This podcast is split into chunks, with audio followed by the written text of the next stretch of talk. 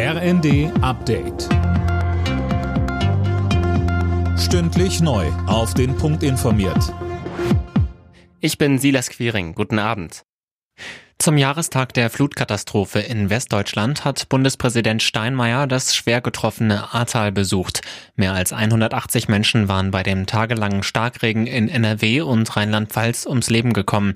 Existenzen wurden zerstört, ganze Ortschaften verwüstet. Steinmeier betonte, wir müssen aus dieser Katastrophe lernen. Wir müssen überall im Land danach schauen, wo wir besser vorsorgen, wie wir auch die Strukturen des Katastrophenschutzes noch verbessern können in der Zukunft. Und vor allen Dingen müssen wir wissen, dass es einen Zusammenhang mit dem Klimawandel gibt. Das ist nicht eine Frage der Zukunft, sondern der Klimawandel hat uns erreicht.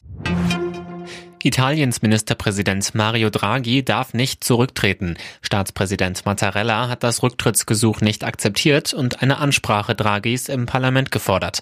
Zuvor hatte die Fünf-Sterne-Bewegung, die an der Koalition beteiligt ist, eine Vertrauensabstimmung im Senat boykottiert. Der Städte- und Gemeindebund fordert wegen der drohenden Gaskrise weitere Entlastungen. Geschäftsführer Landsberg sagte im ZDF, wenn die Preise um das fünf- bis zehnfache stiegen, könnten das untere und mittlere Einkommen nicht finanzieren. Er forderte auch Unterstützung für die Stadtwerke. Es hängt ja mit Juniper zusammen. Juniper versorgt die Stadtwerke im großen Umfang mit Gas.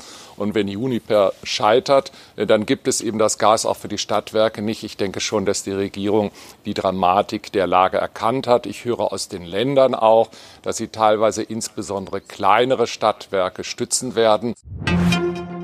Der zweite Corona-Lockdown im Frühjahr letzten Jahres hat wohl für einen Babyboom in Deutschland gesorgt. Davon geht das Institut der deutschen Wirtschaft aus.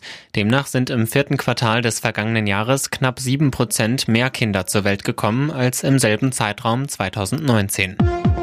Alle Nachrichten auf rnd.de